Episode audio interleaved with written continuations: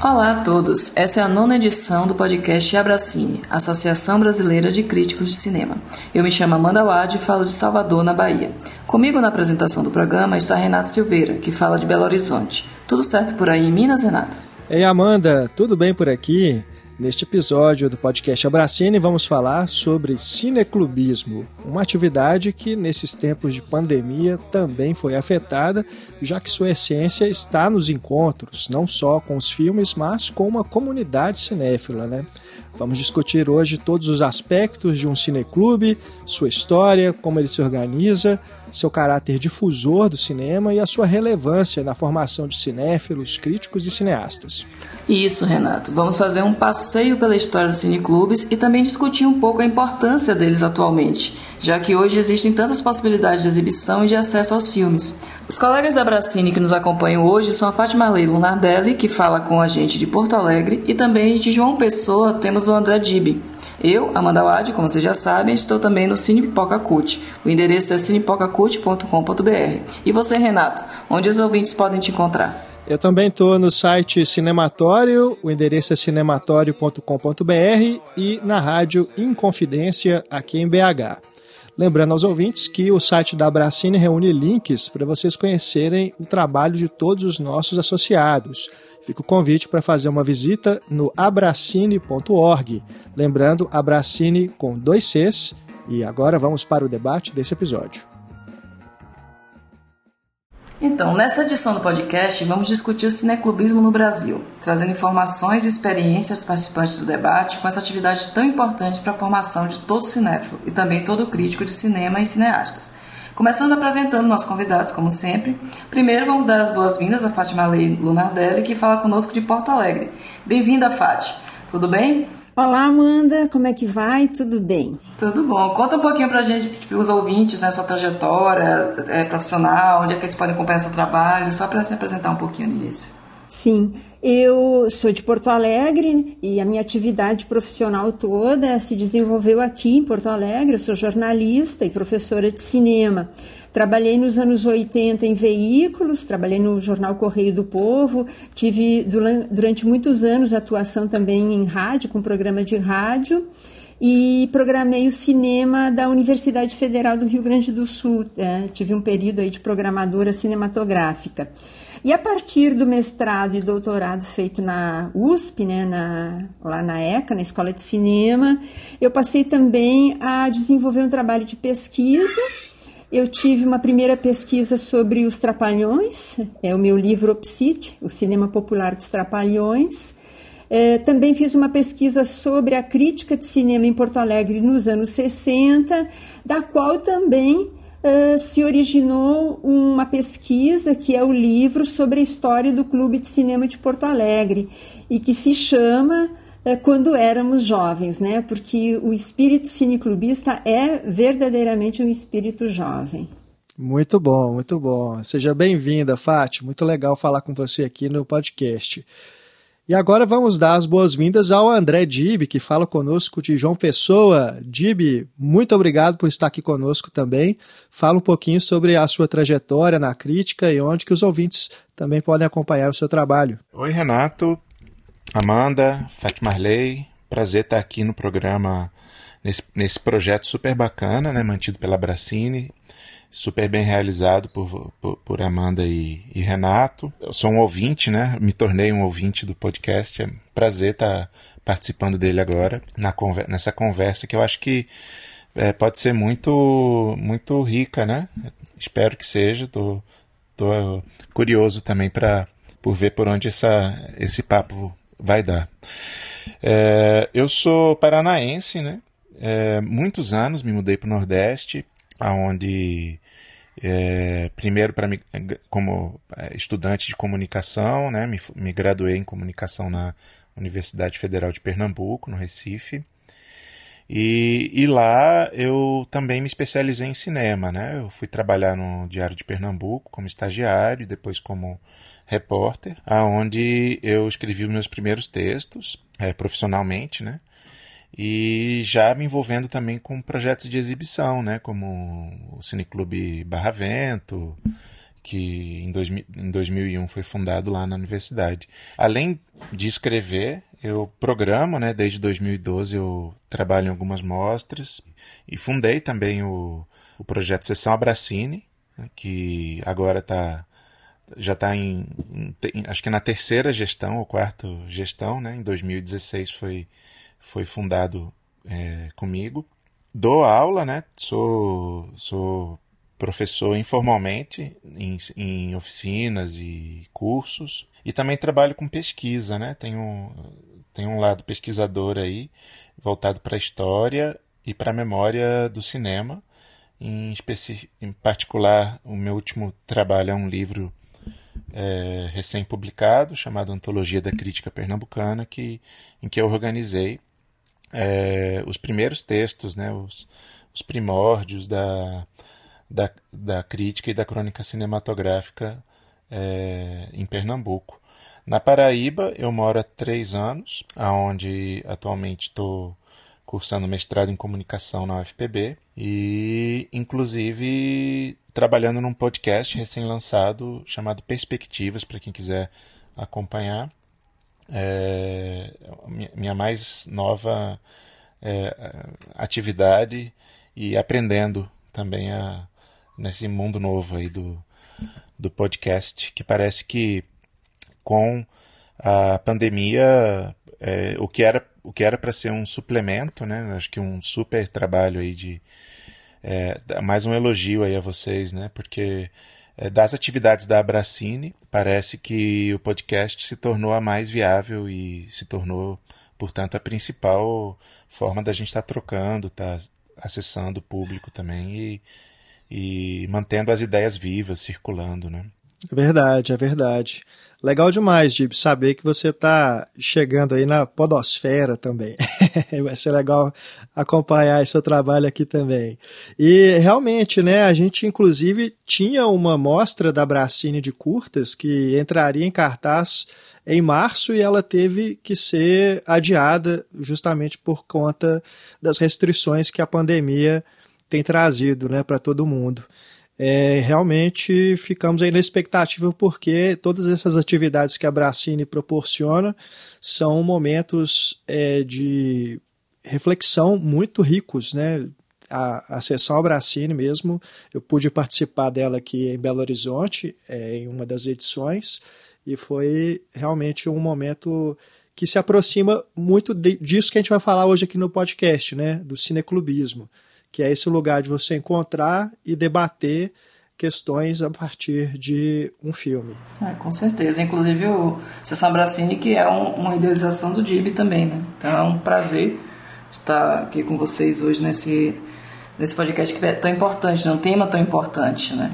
Então eu queria que a gente começasse exatamente contextualizando um pouco, né? Isso, o que é o cineclubismo, né? Como surge esse movimento no Brasil, como é que foi se, se formando, que falasse um pouco desse, desse, dessa contextualização mesmo, né? esse resgate histórico do que é isso e do que é essa atividade e como ela foi surgindo e se formando. Você podia começar, Fati, falando um pouquinho sobre isso? Sim, sim, Amanda.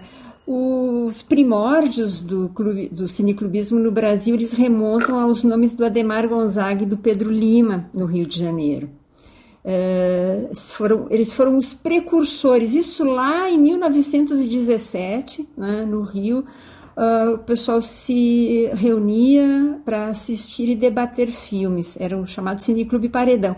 Mas o marco oficial do surgimento da história do cineclubismo no nosso país, e quem fala isso é o André Gatti, na Enciclopédia do Cinema Brasileiro, o verbete sobre cineclubismo, foi o Chaplin Club, né, fundado em 1928, no Rio de Janeiro, é, pelo Otávio de Faria e o Plínio Sussicain Rocha. E é interessante a gente trazer aqui o nome do, do Plínio, porque é, foi daquele ambiente do, do, do cineclubismo ali do Chaplin que foi, ele não durou muito tempo, né? Ele, ele, foi um, ele foi dissolvido logo depois que surge o cinema sonoro, porque, inclusive, ele, ele era um cineclube que defendia, defendia o cinema silencioso, né? Uh, veja o nome Chaplin Clube, né? Como uma arte plena total. Mas o nome de Plínio Susskind Rocha vai se associar à recuperação do filme Limite. O Limite, que na eleição feita pela Bracini em, entre os 100 melhores filmes brasileiros, o Limite foi é, encabeçou essa lista como o melhor filme brasileiro da história do cinema brasileiro. É, o Limite ele foi exibido em primeira mão em 1931 no ambiente do Chaplin Club. Né? E depois, quando o cineclubismo, uh, nos anos 50, no, ele vai ser retomado, né? Uh, é fundado o Clube de Cinema da Faculdade Nacional de Filosofia no Rio de Janeiro, e quem assiste nesse ambiente do cineclubismo limite foi Saulo Pereira de Mello, falecido recentemente, né? Uh, que passou, que dedicou a sua vida à recuperação deste filme Limite. Então, já, já aqui a gente percebe qual é o papel do cineclubismo, uh, em que dimensão social e cultural ele atua. Né?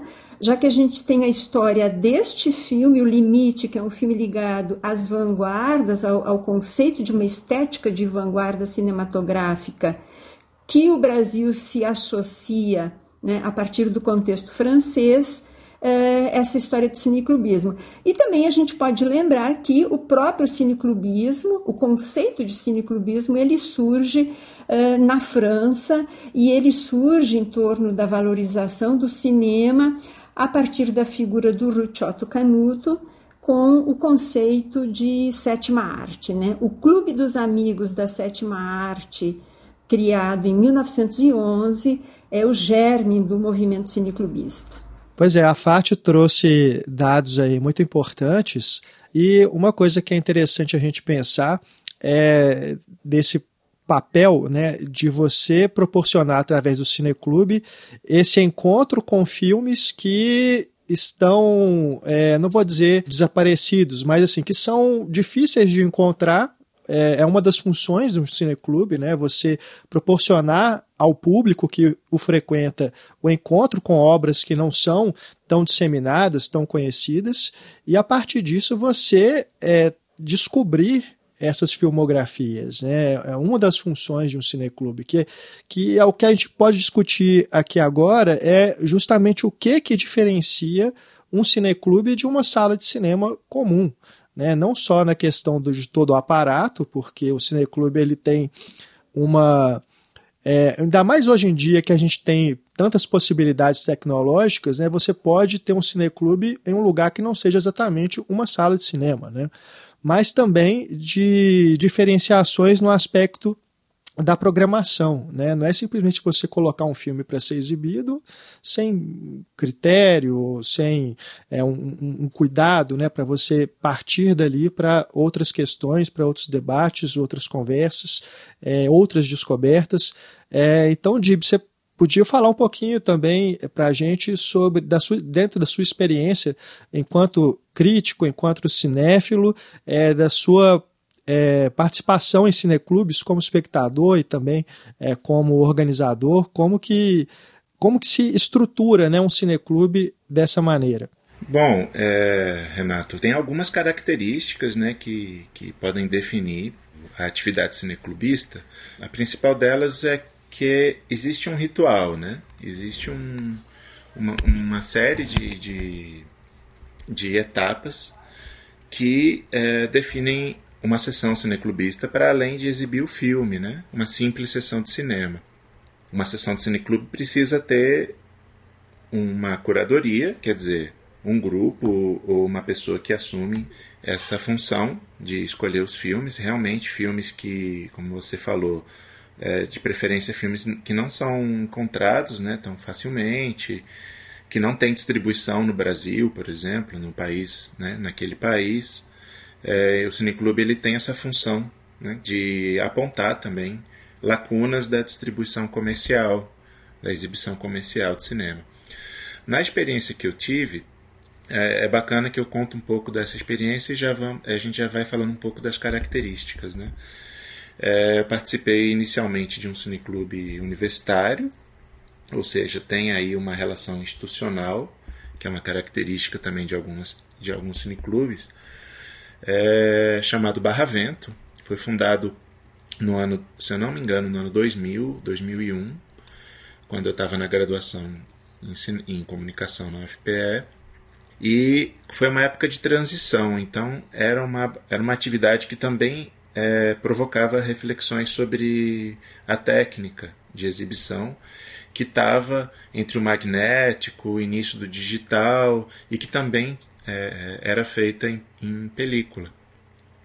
E nesse período a gente passou por todas essas experiências, né? Quer dizer, trazer um rolo de, de um realizador do Rio de Janeiro, ao mesmo tempo baixar um filme que não tinha distribuição no Brasil em conexão de escada, né? Que naquele tempo levava é, uma noite, duas noites, às vezes uma semana para um filme chegar é, via download.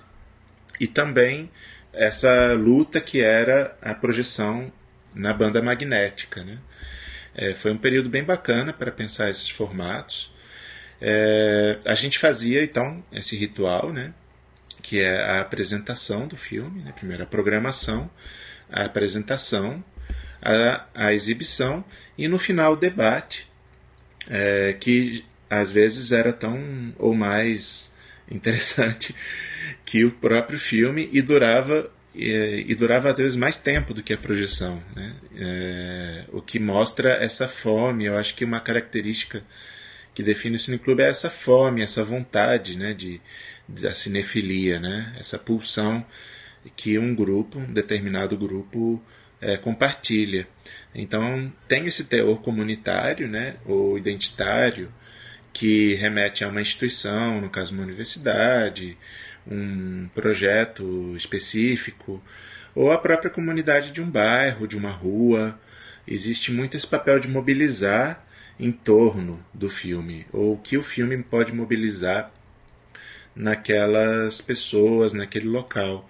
É, não por acaso é, existem os cineclubes que têm uma causa, né? É uma causa política, uma causa maior do que a, do, a da própria cinefilia. Claro que a cinefilia em si já é uma grande causa e justifica qualquer atividade cineclubista. Outra coisa é a frequência, né?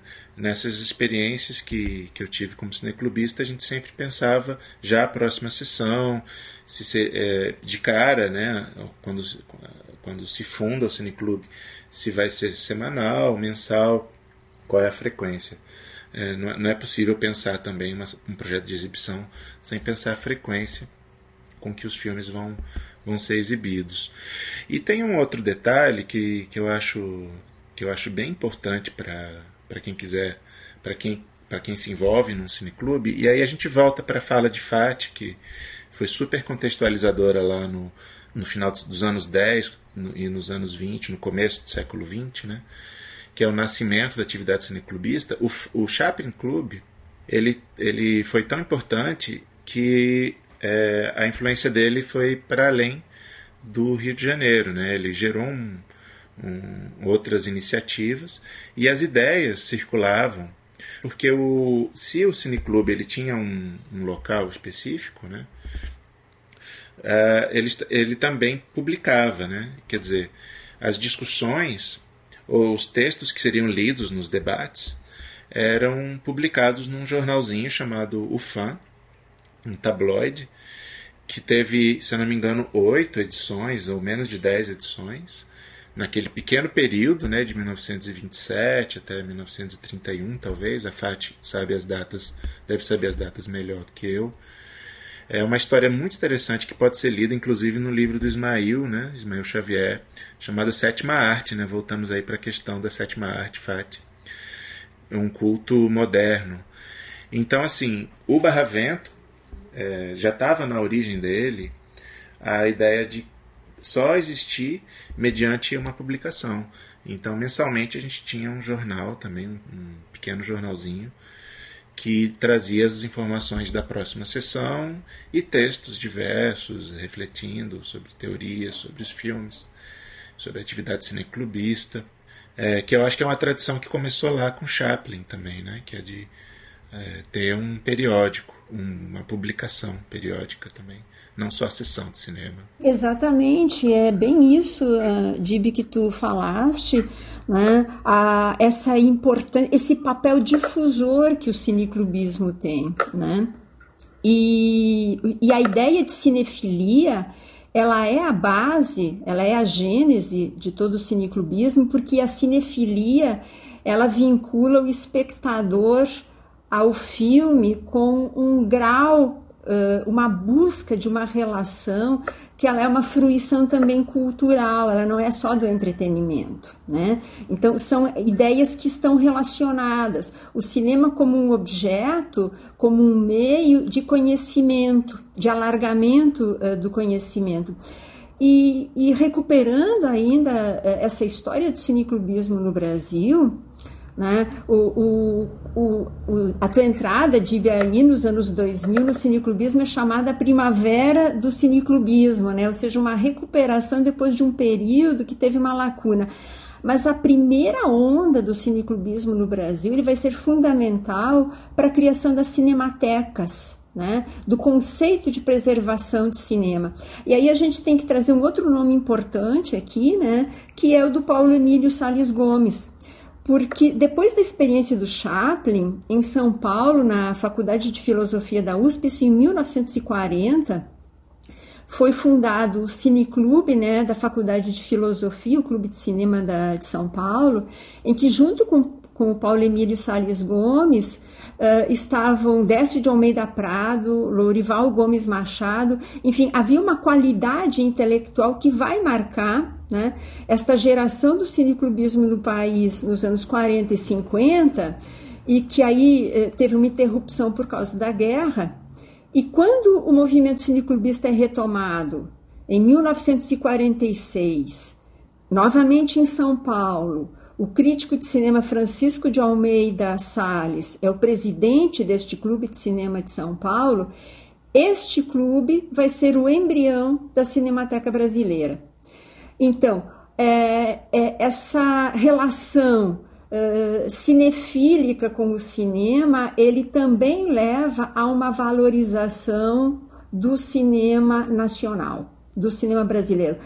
Lá na França também a gente observa esta relação entre o, o, o, o cineclubismo, né, a reunião de pessoas em torno de um filme que ele não é objeto de culto, ele é um objeto de conhecimento, mas ele precisa, para continuar sendo fonte de conhecimento, ser preservado, a gente vai ver a origem da Cinemateca Francesa, né? Henri Langlois como essa figura de proa. E, e, é, e, e, o Paulo Emílio Salles Gomes havia uh, tido uma passagem na França, né, nos anos uh, 30, e ele traz, é Paulo Emílio que traz para o Brasil é, esse conceito, essa valorização do cinema, do, da preocupação com a memória e que vai então dar origem à Cinemateca Brasileira, né? Inicialmente o Cineclube de São Paulo, ele se vincula ao Museu de Arte de São Paulo, é criada a Filmoteca de São Paulo, enfim. Isso aconteceu em São Paulo e aconteceu também no Rio de Janeiro. A, a, Cinemateca do Museu de Arte Moderna do Rio de Janeiro, ela também tem origem no movimento cineclubista. Maravilha, Fátima. Realmente, é, porque tem tudo a ver com o que significa né, esse cineclube. O cineclube, ele é, como se sabe, a relação com a cinefilia, uma relação com a formação de público, com a compreensão desse, do filme, do encarar o cinema e o filme não só como entretenimento, não só como até uma paixão, mas como informação, como tudo né, que o cinema pode construir. Eu acho que tem, o saudoso crítico aqui baiano, que também já era da Bracini, que era o professor da Cetaro, ele dizia que a pessoa pode assistir filme a vida inteira e não ser um cinéfilo, porque é uma outra função, né? é, é um olhar diferente do, do filme, se encarar o filme de outra forma, que simplesmente ver filmes, acumular filmes vistos. E eu acho que a função do, do, do Cineclube também é essa formação de público, né? de você abrir a, sua, a mente daquelas pessoas que se reúnem naquela curadoria, com aquelas curadorias, com aqueles filmes, para discutir esses filmes, para entender um pouco mais o que é essa arte o que, é que ela pode é, proporcionar. Né? Então, se você falasse um pouquinho né, de, dessa do que é né, a função do, desses cineclubes né, nessa formação, como é que eles podem ampliar essa, essa visão do cinema. Sim, Amanda, tem um, a, a gente aprende isso na prática, né, quando, quando se envolve no, nesses movimentos, mas é possível também ver é, a, gente, a, gente, vê o brilho nos olhos né, na hora do debate quando a pessoa descobre que o filme pode né, ser mais do que consumido. Né? Ele, é, ele, ele é matéria de, né, de, de reflexão, ele, é, enfim, tem todo um uma formas de olhar que são compartilhadas, né? Eu acho que só só só o encontro e o o, a, a, o, a, o debate depois da sessão é, é que a gente faz essa troca, né? Que só o ambiente que os ambientes é, de cinefilia podem oferecer, que pode ser também uma mesa de bar, né? Não precisa ser é, a sala de cinema, depois do filme, uma mesa de bar, cumpre também um pouco essa função, que é de compartilhar o, o, as formas de olhar, de entender, de manter os filmes vivos. Né? E essa memória dos filmes, é, eu queria é, também voltar para esse mote da, da FAT, que é o, o cineclube enquanto um local de preservar, né, da consciência de preservacionista, de memória do cinema. É, nesse mesmo período, a história mostra, né, essa também é uma reforma de responder a tua pergunta, Amanda.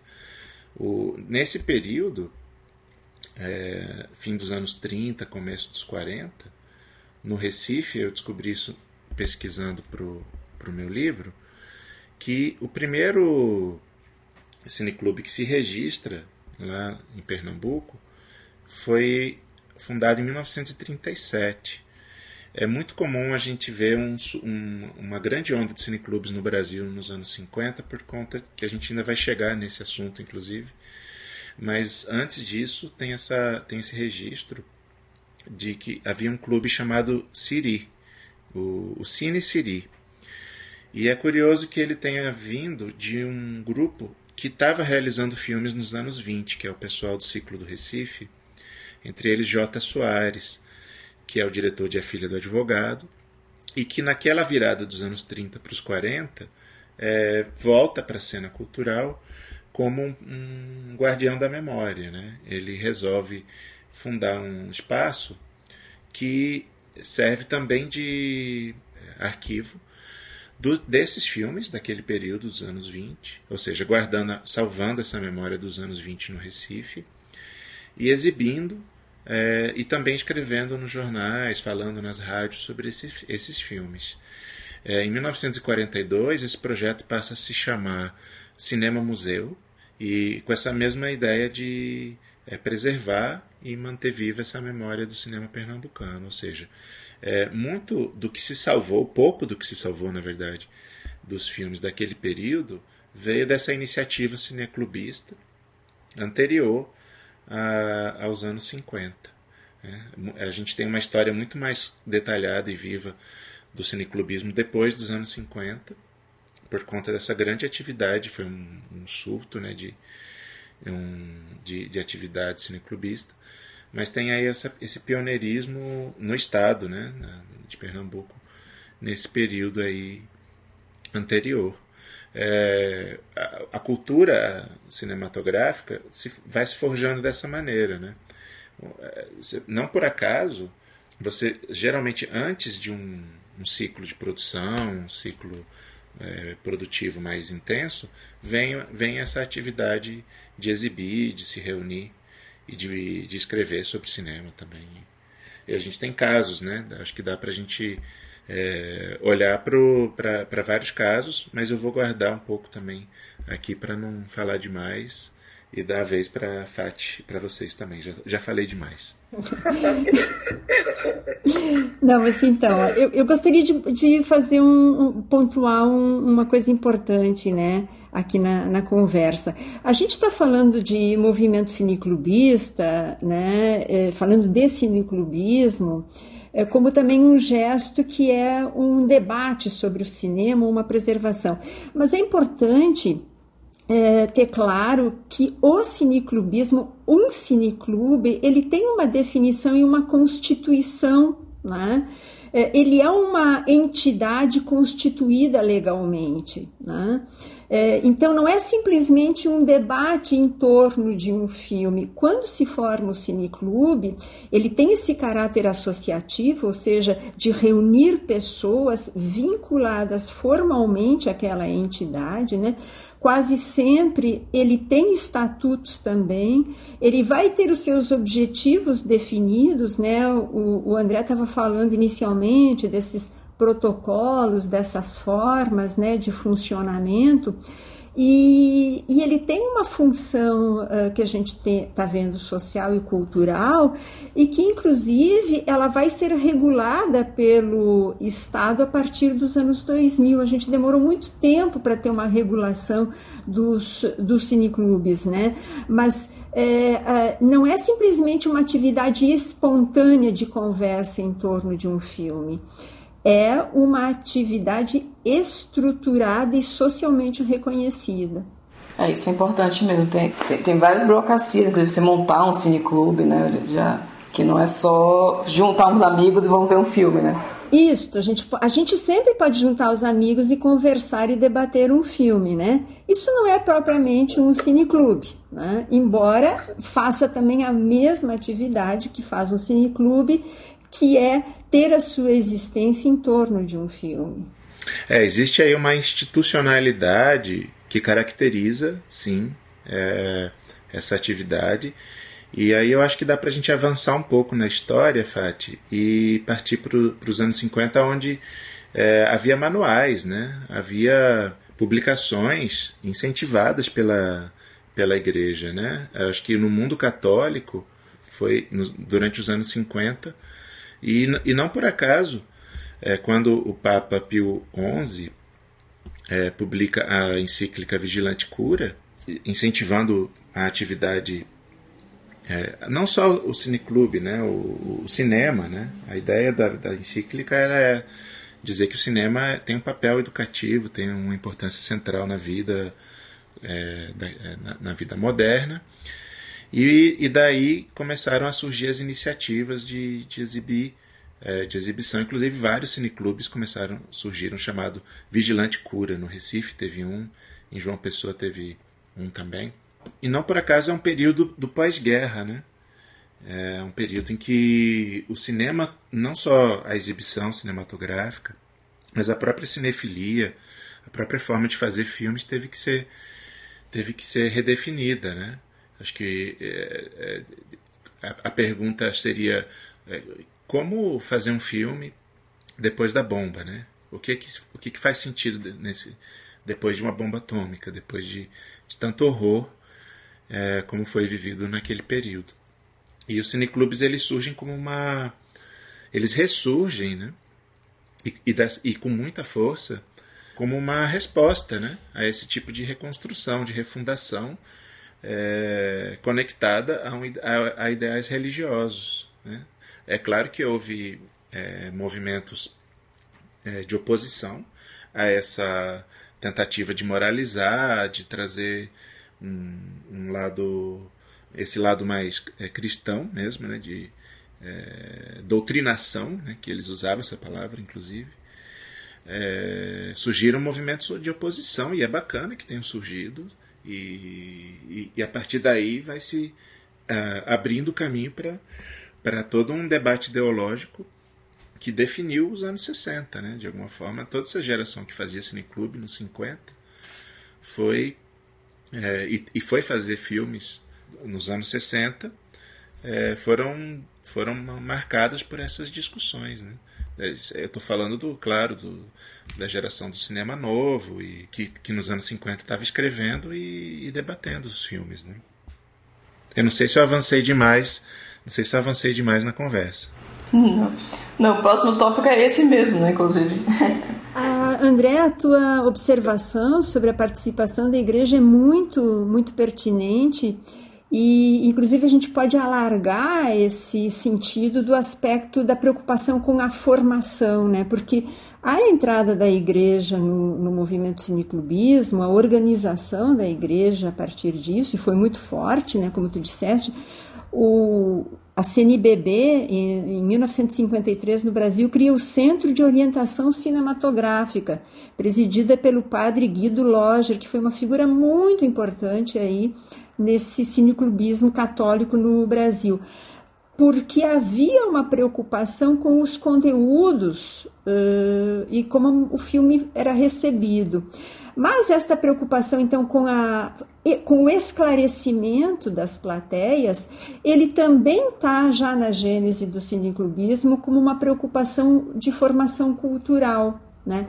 E quando também, aí a gente vai ver nos anos 70 no, no Brasil, a aproximação do cineclubismo com a política, um engajamento político em que o cineclubismo é um meio de, de fazer frente né, a uma situação política de censura, de, de, de, dificuldades né, de circulação do cinema, e o cineclubismo ele se torna um cineclubismo politicamente engajado, há sempre essa, essa preocupação, né, esse objetivo do movimento cineclubista se organizando para que o filme seja um meio de debate e discussão da própria sociedade e da própria realidade, seja numa instância política, seja numa instância moral, né, como no caso da Igreja Católica, ou seja numa instância uh, estético-formativa, como é o cineclubismo mais clássico, preocupado com o aspecto do, do cinema como uma expressão artística, né? O cinema contra a indústria, a, a arte cinematográfica e não o puro entretenimento, não o filme que é pura uh, diversão, que pode, pode ser fruído uh, intelectualmente e culturalmente. Perfeito, Fati. É, eu fico pensando em quem está nos ouvindo e que diante de tudo que vocês já comentaram, tem interesse de procurar um cineclube na sua cidade, né? É, e assim, é muito difícil para a gente enumerar, trazer assim, uma lista de cineclubes, porque é muito, gente, é muito cineclube mesmo que existe no Brasil. É um bom ponto de partida, talvez seja você que está nos ouvindo e tem interesse, procurar é, o Conselho Nacional de Cineclubes Brasileiros, que é essa grande entidade né, que tenta fazer a, a organização desse universo todo de cineclubes no país. Eles têm hoje uma página no Facebook. É, lá você encontra muitas dicas assim de cineclubes que estão ocorrendo em várias cidades, né, sessões que estão programadas. É um bom lugar para você já ir é, pescando alguma coisa. Mas, é, como eu disse, é, é, é, um universo muito grande, então você tem que ficar realmente atento assim, aos, aos círculos de cinema da sua cidade para você ir descobrindo onde que você vai se encaixar melhor, né? Porque, como a gente já falou, é, tem cineclubes com N propostas, né? não, não são, cineclubes não são iguais de forma nenhuma. Cada um vai ter a sua orientação, vai ter a sua curadoria. Então, a ideia mesmo é você ir atrás e tentar se identificar com aquele cineclube que tem uma proposta mais perto do que você tem como objetivo, se é descobrir novos filmes, se é um determinado, uma linha ideológica, uma, uma, uma, linha estética, enfim, fica a seu critério, mas tem que pesquisar, não é, Dib? Não é uma coisa que assim, você vai no Google, simplesmente encontra lá, tipo, um IMDB de cineclubes, né? Não existe isso. Pois é. é como é aquela frase? Em breve num cineclube perto de você. Não é tão fácil. Né? E não é tão fácil fazer um cineclube também, montar um cineclube, né? Que às vezes as pessoas ficam na empolgação. Eu mesmo quando estava fazendo apoio de cinema, aí meu grupo, meu grupo de sala ficava, ah, vamos montar um cineclube, montar um cineclube. Quando a gente foi ler o manual do cineclube, de como montava um cineclube, a gente desistiu. A gente disse, olha, vamos procurar um que já existe para participar. Não, mas é, é bem legal que você falou dessa, dessa questão. A, a Fati falou de 2000 em diante, a primavera dos cineclubes, e, e também falou um pouco do, da situação da censura nos anos 60 e 70. Eu acho que a, pior época para se fazer cineclube deve ter sido aquela. Eu tô, eu tô eu estou avaliando aqui de, sem, ter, né, sem, sem ter vivido aquilo, mas foi um período de, em que esses projetos eram é, muito facilmente colocados na, na clandestinidade, né? justamente por desafiar o regime militar que proibia alguns filmes de circular e também pelas ideias todas que estavam sendo discutidas ali. Foi meio que o reduto é, possível para, é, depois de 64, é, essas ideias poderem, esses filmes poderem sobreviver, poderem existir.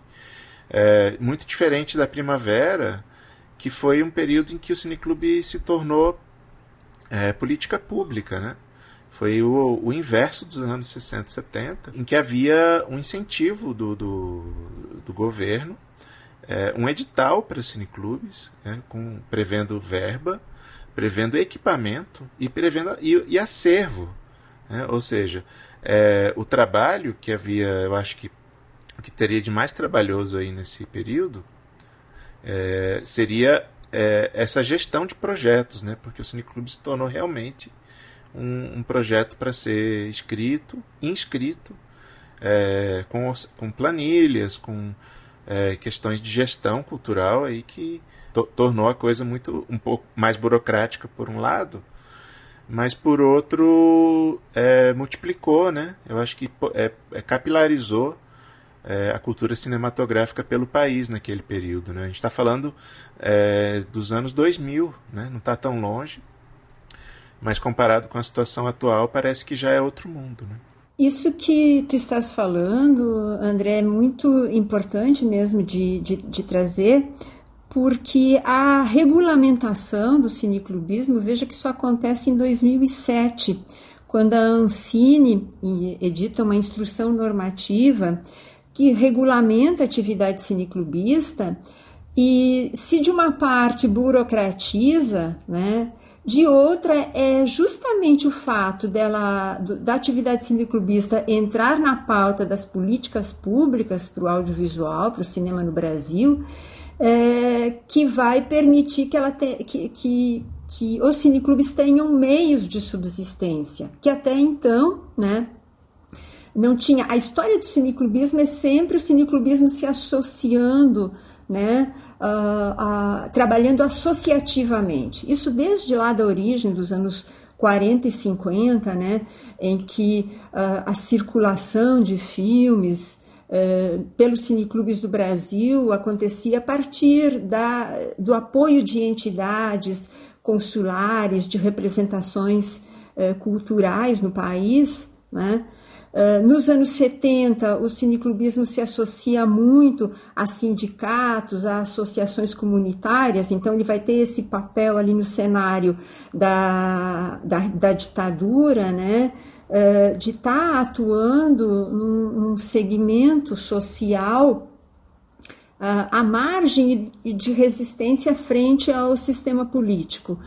Uh, mas é a partir dos anos 2000, com esta percepção uh, da necessidade ou, ou, da regulação de políticas públicas para o cinema brasileiro, que há essa percepção de governo de, de fomentar essa atividade. Então, hoje, os pontos de cultura são formas de cineclubismo que eles trabalham na formação de público. Uh, vejam como continua o, o, tópico, né? A formação de público, a formação de plateias para o cinema brasileiro, né? Então o cineclubismo ele funciona também como esta rede, uma rede secundária, né? De circulação e que eu já nem seria se mais se é tão mais secundária, né? Porque hoje com o cenário que a gente está vivendo da pandemia, as transformações né, como é essa circulação de determinados filmes, no caso dos filmes que nos interessam, que são os filmes do cinema brasileiro. É, pois é, é, essa questão toda, né, da dificuldade de você formar um cineclube, de você inclusive contar com apoio é, público para você ter um cineclube funcionando, ter acesso a filmes, né, a equipamentos e tudo. Isso é algo que hoje, na situação que estamos vivendo, não só por causa da pandemia, mas também pela questão é, do governo que temos no Brasil hoje é algo praticamente impossível da gente pensar de acontecer. Já existiu é, no passado, em governos anteriores, programas né, para incentivar a formação de cineclubes, mas isso se encontra praticamente abandonado. Tinha a iniciativa da Programadora Brasil, né, de fornecer os títulos, inclusive, que era algo fundamental. Então, assim, diante desse cenário é, desolador, né, hoje, vamos imaginar aí é, para um momento em que seja possível voltar à atividade cineclubista como a conhecemos, né? que seja possível a gente se encontrar, se organizar para poder ver filmes juntos e debater. É, o cinéfilo, o, a pessoa interessada em fazer um cineclube, ela tem que buscar os recursos por conta própria. Né?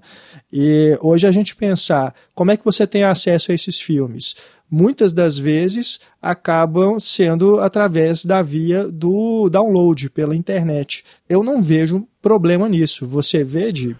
Eu acho que existem alguns princípios éticos que precisam ser respeitados, que precisam ser, inclusive como e tem um valor formativo nisso, né? É, a, o acesso aos filmes é, depois da internet se tornou muito maior o que tornou ainda mais importante, é, primeiro, um olhar né, que faça um recorte específico que possa interessar aquela comunidade, aquele grupo, aquele centro, aquele clube de cinema.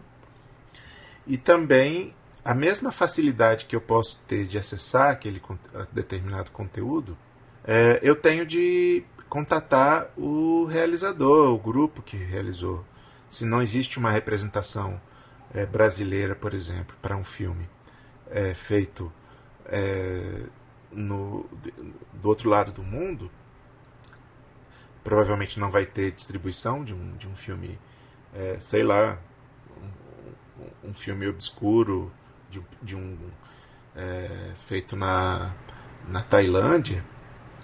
Eu posso contatar o realizador, eu posso contatar é, os representantes desse filme lá, pela própria internet, e pedir permissão, sabe? É, eu acho que existe algo de, de educativo e de formativo nessa atitude, não só para que o realizador saiba que o filme dele é, vai ser exibido lá no outro lado do mundo, no Brasil, como também é, vai se criando uma rede né, de uma, uma rede de, de, de cinefilia que é, é, o cineclubismo digital é, pode, pode atingir que de uma maneira que o cineclubismo analógico não poderia. Claro, havia troca de cartas, havia os telefonemas, havia os contatos para que rolos de filme viessem do outro, de outros países. Mas acho que agora tá, as coisas estão muito mais fáceis nesse sentido. E também eu acho que o digital é, facilita muito de um lado, é, mas também torna ainda mais raro determinadas, determinadas, determinados conteúdos, né? Então, eu acho bem bacana que um cineclube, depois que acabar essa pandemia, volte, por exemplo, é, investindo em formatos analógicos, como existem, né? As cinematecas aí todas são equipadas pra, com projeção analógica. E, e tem também os equipamentos de Super 8, 16mm. Eu acho que torna ainda mais importante o papel do, do cineclubismo de estar tá redescobrindo, resgatando, preservando formatos antigos, formatos que que não estão mais em uso. Vejam que esse é, esse é um tema controverso, né? porque o, entra no debate dos direitos do público ao acesso a determinados filmes. E aí tem uma história curiosa, justamente é, em função da tecnologia digital, que nos anos 2000 é, foi criado um cineclube chamado Falcatrua. Não sei se vocês lembram dessa história da Universidade Federal do Espírito Santo. Né? Este cineclube, como o nome já dizia, Falcatrua, ele foi um projeto de extensão da universidade em que eram exibidos filmes feitos em download mesmo, sabe, do torrents. E, e foi processado, né? foi processado por quem? Pelas distribuidoras cinematográficas que lá, naquele início dos anos 2000, elas percebiam ali um, um dano né, patrimonial porque havia uma perda eh, de uma perda financeira por causa dessa competição do cineclubismo, né? Mas hoje, quando a gente entra nesse debate, que ele é um debate complexo, né, que é o direito do acesso a esse patrimônio, que é um patrimônio cultural que o público né, teria uh, direito. E sem tomar partido, né, eh, mas só pensando na reflexão, o quanto hoje os ambientes virtuais de cineclubismo, eles permitem que as pessoas tenham acesso, né, sem sem é, é, pedir a cessão de direitos, há várias cinematografias que, se não fosse isso, elas não circulariam, né? Eu falo de cinemas africanos, cinemas asiáticos, filmes de mulheres, né? Toda a, a, a história das cineastas, diretoras, né? Tem sendo, vem sendo recuperada dentro de uma nova historiografia do cinema. E o que, que permite é, que a gente tenha acesso a esse patrimônio cultural? Acaba sendo né, esta facilidade do digital e, através, e, e, muitas vezes através de grupos que se formam, né, formalmente cineclubistas ou não, mas grupos de pessoas que se formam para debater filmes. Aqui em Porto Alegre nós temos o Cineclube Academia das Musas, né, que é um, um cineclube, designado cineclube, é, e que ele tem feito toda uma revisão né, da história uh, do cinema fazendo debates em torno de filmes dirigidos por mulheres. Claro que a fronteira é sempre essa fronteira do público e do privado, né? E deste público em que uh, a entidade vai ou não, né, uh, ter benefícios financeiros. Né? Este é o ponto. Né? Mas a história do cineclubismo é bom que a gente perceba isto, né? E nos anos, eu volto um pouquinho a um dado histórico, nos anos 70 foi inclusive criada uma distribuidora de filmes, a Dina Filmes, tá? Para alimentar o movimento cineclubista, né? daí com, obviamente, cessão de direitos de filmes, em que um filme como O Homem que Virou Suco, né? foi um filme que praticamente se fez dentro do circuito cineclubista através de uma distribuidora de filmes para esta rede cineclubista. É, total acordo, Fati. É, e que história maravilhosa essa do, do, do Homem que Virou Açúcar. Não sabia. É, sobre o que você falou um pouco antes, é, eu acho que cai naquele exemplo dos filmes que não têm distribuição comercial no Brasil, né? É, os fóruns, essas, os fóruns de trocas de, torrent, downloads, enfim, é, que, que trazem essas cinematografias todas, são incríveis. Agora, o contato com o realizador, é, no caso dos filmes contemporâneos, eu, eu acho que é uma questão ética e que, e que contribui né, para a atividade cineclubista. E, e lembrando, as distribuidoras brasileiras, inclusive, cedem é, filmes que estão no catálogo delas quando entendem que é uma sessão cineclubista, que não vai ter cobrança de entrada, que é uma, uma causa é uma causa justa. Os próprios realizadores liberam, né? A distribuidora conversa com o realizador e o realizador libera a melhor cópia. Mas eu acho que é importante isso que você está falando, da questão da, da aceitação, que foi uma coisa que eu puxei do início do, da burocracia, né? Por que, que existe essa burocracia para criar um cineclube também para construir essa diferenciação, né, de que é um, um, movimento sério, de que é uma organização sem fins lucrativos, que tem uma estrutura que e quando você tem essa estrutura toda estabelecida, você ganha um, um respaldo para ir em busca dessas distribuidoras, para ir em busca desses realizadores com a cartinha, com tudo organizado e aí fica mais fácil o acesso aos filmes né? que é diferente de você, pessoa física, simplesmente chegar lá e bater na porta e querer assistir um, botar um filme. Se você mostra o, o projeto, mostra que é um cineclube estabelecido, com todas as regras que, que segue do movimento, aí é, é, é, o acesso é maior, você abre mais portas, né?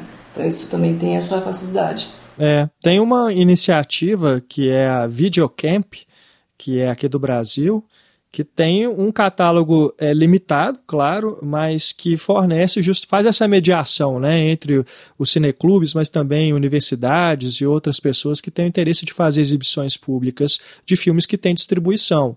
Então, tem alguns distribuidores que têm parceria com essa plataforma por exemplo, a Vitrine Filmes, e tem vários filmes desses que já circularam, aí, já estiveram em cartaz e que estão disponíveis lá. Então você vai lá, faz o pedido, informa os dados direitinho da sessão, onde que vai exibir, depois você manda um relatório, né, com foto e tudo para ficar registrado, mas não tem problema, não tem custo nenhum. E é uma iniciativa legal que supre justamente essa falta, né, de um, um órgão é, público que tome essa responsabilidade né, de poder fomentar a atividade cineclubista. É, a discussão aqui surgiu a partir disso. Né? É, a gente precisa desses mecanismos para você ter acesso aos filmes dessa maneira é, séria, é, formalizada, para que a coisa não seja simplesmente o que a gente está falando desde o início. O cineclube não é só um lugar para exibir filme e pronto. Né? Não é só você passar um filme lá e pronto. Tem que ter realmente todo esse ritual que o Dibi já falou, todo, toda essa questão é, burocrática que a Amanda pontuou também, para que a coisa se configure como a atividade cineclubista. Né? Principalmente, Renato, ele tem que ter propósitos né, claros. E, é e, e, esses propósitos é que definem e distinguem o cineclubismo. E aí eu quero de novo recuperar uma história que eu acho muito bonita no, na história do cineclubismo no Brasil, é a gente identificar que, por exemplo, um circuito como o Artplex, né, ele é oriundo do movimento cineclubista. Né? O, a distribuidora Estação Botafogo, que se criou no Rio de Janeiro, e o circuito de cinema alternativo, ele é oriundo dos movimentos cineclubistas, que foram atuantes nos anos 70, né? e aí com o novo cenário político nos anos 80, aquele cineclubismo que, era, que tinha um engajamento político, ele perdeu aquela função social, mas o sentido cultural foi preservado, se manteve, e aí eles eh, foi para um outro patamar que foi essa profissionalização, digamos, essa, essa entrada né, no sistema econômico de outra natureza, que foi a criação de um circuito de salas alternativas em todo o Brasil. Isso aconteceu no Rio e São Paulo, mas também a gente identifica isso acontecendo em Porto Alegre, é, que foi desse caldo cultural, né, desse debate do ambiente do cineclubismo. É, isso aconteceu também no Recife. Eu posso trazer uma história também que é a do, a do Cineclube Jurando Vingar, se eu não me engano era esse o nome, no, é, que é o, o, título do filme do, do J. Soares lá nos anos 20, que era mantido pelo grupo de que depois, nos anos 90, começou, recomeçou, retomou a produção do cinema lá em Pernambuco, né, que é Marcelo Gomes, Cláudio Assis, Paulo Caldas, e que tinha é, ali frequentando aquele grupo, indo para sessões, enfim, é, o Kleber Mendonça. O, o jovem Kleber Mendonça, né, antes de iniciar a graduação, antes de começar a fazer cinema. É, esse espaço onde esse cineclube funcionou, hoje é o cinema da Fundação Joaquim Nabuco, que na época era um teatro, né?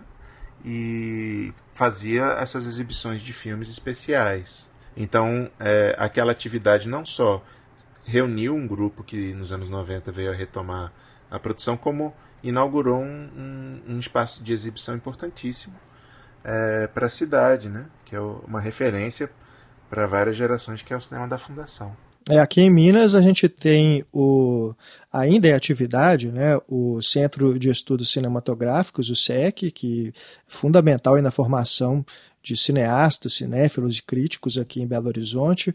É, hoje é, ele funciona como uma sessão aliás, funcionava até o fechamento das salas no Cine Santa Teresa com uma sessão regular chamada Cinema Falado, que era conduzida pelo saudoso Geraldo Veloso e a gente tem também o Cine Humberto Mauro, né, que é uma sala pública que funciona aqui em Belo Horizonte, que tem uma programação que tem é, promove né, esses encontros e essa atividade cineclubista, apesar de não se configurar exatamente como um cineclube, mas tem na sua essência, no seu caráter de curadoria, de promoção de debates, né? inclusive a sessão Abracina aconteceu lá, na, na ocasião que eu participei.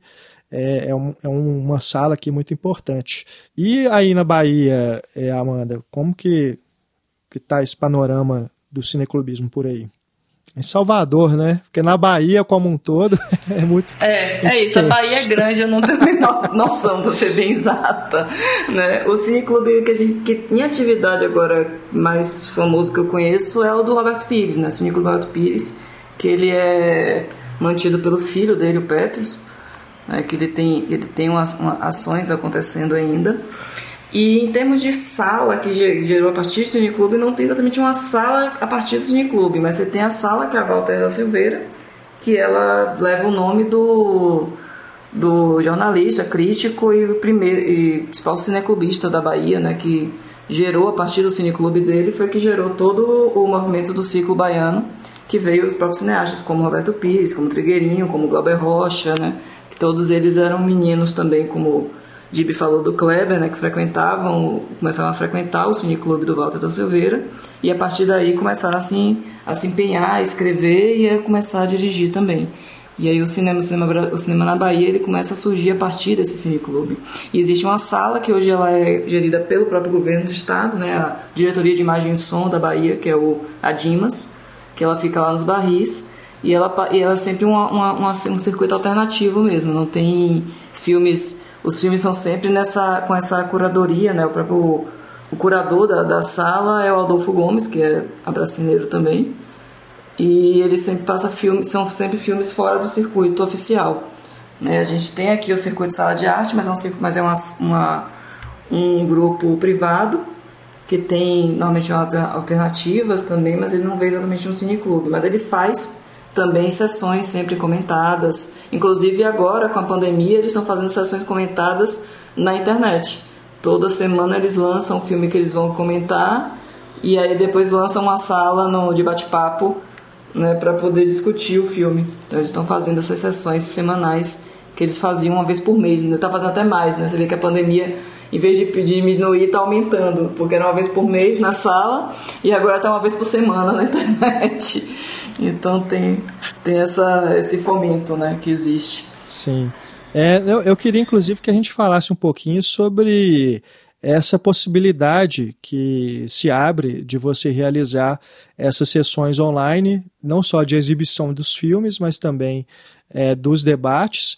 Mas antes só queria que é, lembrar mais dois é, exemplos de cineclubes aqui de BH, um deles inclusive do qual é, eu pude fazer parte no ano passado, que é o em 2019, que é o Cine Beto, que é o Cineclube Carlos Alberto Soares de Freitas, que era um cinéfilo e foi é, teve uma história aí com a ditadura militar, né, foi perseguido é, e dado como desaparecido é, uma dos, das várias né, vítimas aí da ditadura que foi dada como desaparecida. Então o Cineclube foi criado em homenagem a ele e ele funciona no Sindicato dos Jornalistas de Minas Gerais, né, não é numa sala de cinema. A gente monta lá um projetor com as cadeiras e tudo, numa sala lá do sindicato, da Casa do Jornalista aqui em BH, e as sessões acontecem lá. É, e tem também uma outra iniciativa mais recente aqui em BH, que é o Cineclube Aranha, que é só dedicado a filmes dirigidos por mulheres.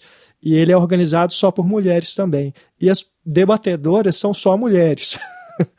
Elas não convidam homens para poder falar sobre os filmes lá, não. Os homens têm que ficar só na plateia. Ah, justo, né? Né? Justo. O Cineclube aqui de Porto Alegre aceita homem. As musas não excluem os musos. Mas o que eu queria falar era do Clube de Cinema de Porto Alegre, que tem 72 anos. A Amanda falava agora né, do Walter Silveira, que foi um nome importante ali da crítica e do cineclubismo dos anos 50. E em Porto Alegre, a história da crítica, a história do nosso cineclubismo passa pelo nome de Paulo Fontoura Gastal, né? que foi um dos signatários fundadores do Clube de Cinema em 1948. E aquele clube de cinema, criado em 1948, ele segue em atividade até hoje, com sessões semanais, interrompidas agora também em função da pandemia, mas com esta atividade semanal de reunião uh, da, das pessoas para assistir filmes. Uh, um dos motivos da, da existência, do funcionamento desse cineclube, que eu, com certeza deve ser o mais antigo em funcionamento no Brasil, é que eles realizam as sessões em salas de cinema é, nos fins de semana no, no, no contra-horário, ou seja, as sessões sábados e domingos de manhã dos filmes que estão em cartaz ou quando os cineastas aqui do Rio Grande do Sul lançam seus filmes, sessões especiais com a presença dos diretores para debates dos filmes, mas também o Clube de Cinema ele tem utilizado o circuito alternativo de cinema que em Porto Alegre é, é bem, bem estruturado, né? E que também foi um circuito de salas de cinema que se originou de pessoas do cineclubismo em Porto Alegre, né? O Romeu Grimaldi, o Tuyo Becker, ligado às três salas de cinema que hoje são mantidas pelo Estado, né?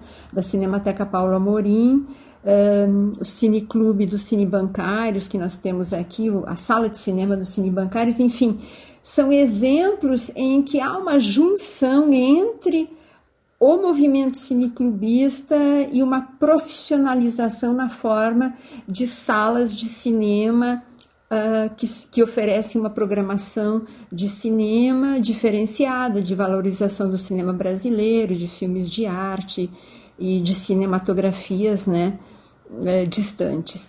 É, eu, eu queria falar um pouco também da, dessa história desse período na Paraíba, nos anos 50, novos projetos surgiram em João Pessoa e em contraposição ao Cineclube de João Pessoa, que era o Cineclube católico ligado ao Círculo de, de Estudos Católicos, surgiu a Associação dos Críticos é, da, da, Paraíba, a, a ACCP, Associação dos Críticos Cinematográficos da Paraíba em 1955, e assim como o Renato falou da, da Associação da Imprensa, né, da sede da, da, do sindicato, foi, foi fundado um, um, um clube lá de exibição, e desse grupo surgiram os críticos que, a partir de então, estariam influenciando os debates nos anos 60, mas principalmente a, os realizadores, né? Lindo Arte Noronha estava nesse grupo,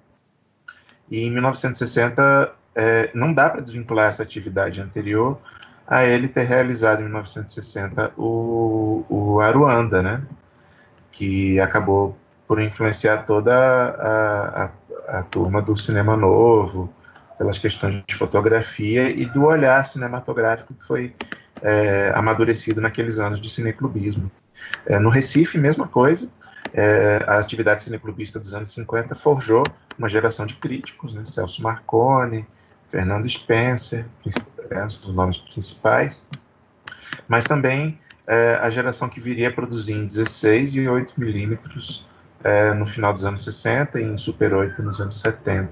É, é fatal se você vê um, uma atividade mais intensa de cinema em determinada região. Se você olhar um poucos anos antes, você tem ali um, um cineclube, um grupo de pessoas que estava reunido para aprender, para pensar cinema. Né? Com certeza. E sobre a questão do ambiente virtual, hein? É, a gente tem agora, por causa da pandemia, uma proliferação de exibições online e também a realização dos debates. Claro que isso já estava disponível antes da pandemia, mas agora se tornou a única via, né, já que a gente está impedido aí de se reunir presencialmente. É, vocês acreditam que essa prática pode se tornar mais frequente? É, não vou dizer, obviamente, que possa substituir, mas que possa abrir novos caminhos é, da existência de cineclubes virtuais? Oh, Renato, eu tendo a pensar que as pessoas, ao contrário de, do tom né, da conversa, de que tudo vai ser mais virtual, mais home office, mais eh, pela internet, eu acho que as pessoas Existe uma coisa em nós muito biológica que nós queremos estar com os outros seres humanos.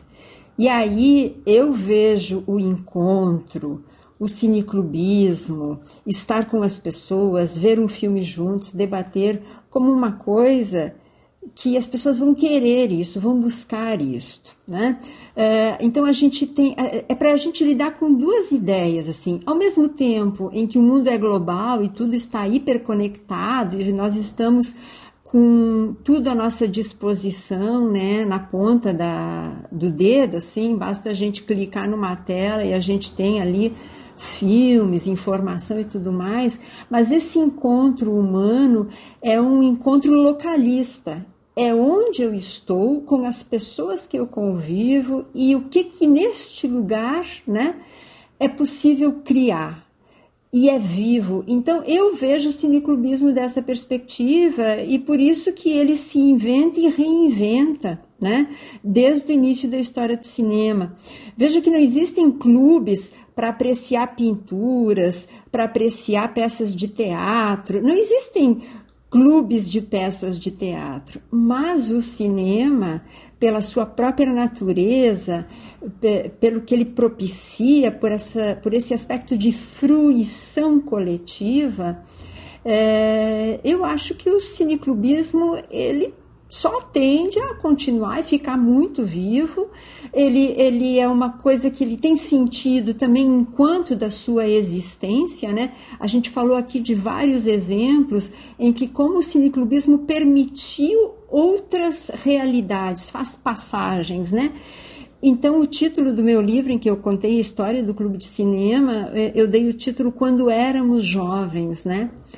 Por que quando éramos jovens? Porque o espírito do cineclubismo, que é o espírito de descoberta do mundo através do cinema, é uma experiência permanente de descoberta que a gente faz, né? É, quase sempre nesse período de formação, é, que é o, o, período da juventude, e aí casa muito bem com o espírito do cineclubismo. Concordo sobre a juventude, eu acho que. Mas às vezes eu, eu lembro do Dylan, né? Que dizia que levou muito tempo para ele se tornar jovem. E, de alguma forma, é, quando eu era mais jovem, eu participei desse, desses movimentos, né? não só do Cineclube Barra Vento, mas também já com alguma idade, é, em 2015, há cinco anos, eu iniciei um, um movimento cineclubista no Recife, é, em prol, tendo uma causa política, que é o retorno de algumas salas de rua que estavam precisando de atenção, né? é, que estavam em situação é, delicada, de ruína, de necessidade, necessitando reformas, ou até num processo de reforma muito longo, como foi o caso do Cine Olinda, que fica lá na cidade do patrimônio histórico, né, em Olinda, cidade de patrimônio. É, esse cineclube, é, levantou a bandeira do Teatro do Parque, que é um, é um, cinema centenário, que completou 100 anos naquele ano, em 2015, e é, sem perspectiva de retorno, né? promessas de retorno. E, e, veja o valor dessa, desse engajamento presencial. Né? É, a gente fez algumas sessões no parque, chamamos a atenção do público, da, da, dos cidadãos, da imprensa, é, pela causa, a prefeitura já está num, num, num, movimento, num, num, ponto de quase terminar a parte arquitetônica, vai fazer, vai equipar o cinema e é, daqui a algum tempo ele vai estar aberto de novo. O Cine Olinda é, foi, foi um caso mais interessante até porque é, o resultado imediato da ação nossa lá de, e de outros grupos ligados a cineclubes, é, ativistas, né, foi que meses é, no, depois da primeira sessão, é, aconteceu uma ocupação. Então, o Cineclube é, gerou a reabertura de um cinema fechado há 50 anos, que estava num processo de reforma muito lento. É, e durante três meses teve uma programação diária é, mantida por um coletivo que estava literalmente é, morando naquela, naquela estrutura. Foi uma ocupação mesmo não só uma ocupação artística. Então, quer dizer, um momento histórico aí de reabertura de, de uma sala de cinema. Agora, é, num período, nesse período da pandemia, é, eu sou um pouco mais descrente. Veja, Renato, os cineclubes, você citou aí que tem iniciativas, né? Que já era possível ser feito antes da, como já estava sendo feito antes da pandemia, e que você pode ver só, não só no ambiente do, dos filmes, dos longas, dos curtas-metragens, mas das séries de, de, TV, que permitem aí a criação dos fóruns e é, existem os grupos todos, né, o, que estão discutindo os filmes em tempo real, enquanto eles estão lançando aí cada episódio tem já tem a discussão durante a exibição já está tendo a discussão né, nos fóruns. É, eu acho que é uma forma de cinefilia, pode ser uma forma nova de cinefilia, ou não tão nova, é, que o ambiente virtual permite. Eu creio que esse, esse, essa forma de engajamento, de mobilização, é, funciona, reconheço, né? Eu não sou dessa cultura, minha cultura é outra, né? Da, da, é mais presencial do que virtual. Agora, durante a pandemia, eu descreio, sabe? Eu, eu desconfio porque eu acho que a gente está passando por um momento de muita informação, é, em que a gente está confinado, né? então nos resta acessar os, as informações que vêm pela internet e muito, pouca, muito pouco deslocamento. Isso, isso me gera, a mim, uma sensação de fastio, ou seja, eu estou. É, eu não consigo processar tantas informações visuais, sonoras, é, de texto. Então eu invejo quem está conseguindo ler Guerra e Paz aí durante a pandemia, quem está conseguindo fazer maratona ou assistir os filmes que já estavam um tempão na, na, na, fila. Eu não consigo. Eu acho que o, o, o, a gente está passando por um momento muito preocupante nesse, nesse, nessa realidade maior e que me tira dessa fruição, dessa possibilidade de acessar um produto cultural como um filme.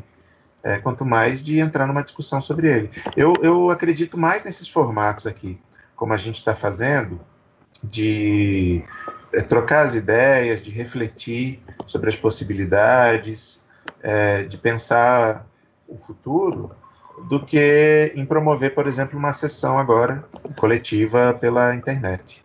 É, eu acho bacana que exista, eu só não sei da, da efetividade dessas. De, eu, eu, eu, eu, desconfio da efetividade dessas ações. Eu acho que quando acabar essa, essa pandemia, quando a gente sair desse estado de crise, que não é só é, sanitária, eu acho que é uma crise política no Brasil, a gente vai estar tá realmente precisando de uma, de uma reconstrução, a gente vai precisar reconstruir. E, eu, e o Cineclube é, eu acho, é a plataforma, eu acredito nele como uma plataforma é, ideal para esse tipo de, de necessidade. Como foi os cineclubes nos anos 50, no pós-guerra, em que era necessário refundar. Né? A gente tem um momento de repensar não só o cinema, né? mas a nossa presença, a forma de estar no mundo. É maravilha, é isso mesmo, acho que é por aí. Inclusive, quando a gente falou na, no episódio passado né, sobre essa questão da pandemia e o cinema, é uma coisa que, que tanto o Pedro quanto a Carol também falaram, né, que é difícil a gente prever agora o que vai acontecer pós-pandemia, porque a gente não sabe nem exatamente quando acaba a pandemia. Mas isso que a Fati falou também, né, da gente tá ansiando por encontrar pessoas, não só pessoas, mas a própria sala, a própria construção, né? Nós, como quando cinéfilos, a gente gosta desse ritual também, né? Que vai além de ver um filme simplesmente. Então é tudo muito ainda vago. Mas ao mesmo tempo é interessante ver essas. Lógico que tá tendo uma. uma demais, né? Você tem live, você entra no, no Instagram essa hora mais ou menos 6, 7 da noite você é, tem uns 50 mil lives acontecendo ao mesmo tempo. Você fica, gente, não dá, é, é overdose de lives, não dá, é demais, né? tá bom, gente, muito obrigada. Foi otimamente a conversa, acho que a reflexão é importante, a gente conseguiu resgatar muito aqui do, dessa importância também do que é o Cineclubes, passar para os ouvintes isso, que eu acho que é o principal. Então, agradeço muito a participação dos dois, Fati e Dib. É, foi um prazer conversar com vocês, estar aqui nessa nona edição. É, passar para vocês poderem também se despedir e, também se quiserem indicar novamente onde vocês estão, para os ouvintes lembrarem. Eu agradeço, Amanda, agradeço Renato, ao André Dib a oportunidade de estarmos juntos. O ano passado nós estivemos presencialmente, né, André? Pois em Porto é, Alegre. Saudade. Até, saudades, andamos, fizemos o circuito dos, das salas de cinema antigas de Porto Alegre, num projeto lindo eh, que o Dib faz parte, né, que ele falou aqui. Então, quero agradecer essa oportunidade, né, de falar sobre um tema que eu acho que é tão rico, tão importante e que é parte né, desta cultura cinematográfica da qual a crítica de cinema eh, faz parte, tem um papel, assim como o cineclubismo. Bom, acho que é isso. Agradecer, foi massa, conversa ótima. É prazer mesmo estar tá contribuindo também com esse projeto, que vida longa ao podcast, né? É, da Bracine. É, e, e um recado final é, gente, assim que acabar assim que a gente puder pisar na rua de novo tranquilamente, se, é que esse dia vai chegar tão cedo, porque ainda tem as, aí o período de readaptação, né? Mas assim que os cinemas voltar, pre, é, prefiram as salas pequenas, prefiram ah, os, os, os, cinemas independentes, porque eles vão precisar, eles já estão precisando, né? E a gente precisa reunir, precisa manter esses espaços vivos depois de tanto tempo de fechamento. É, acho que é mais um apelo mesmo para a gente abraçar esses espaços de exibição que podem, é, de outra forma, podem não, não mais existir. É isso, um abraço e obrigado. Valeu, Dib, muito obrigado. Um abraço também, Fati, muito obrigado, foi ótimo conversar com vocês.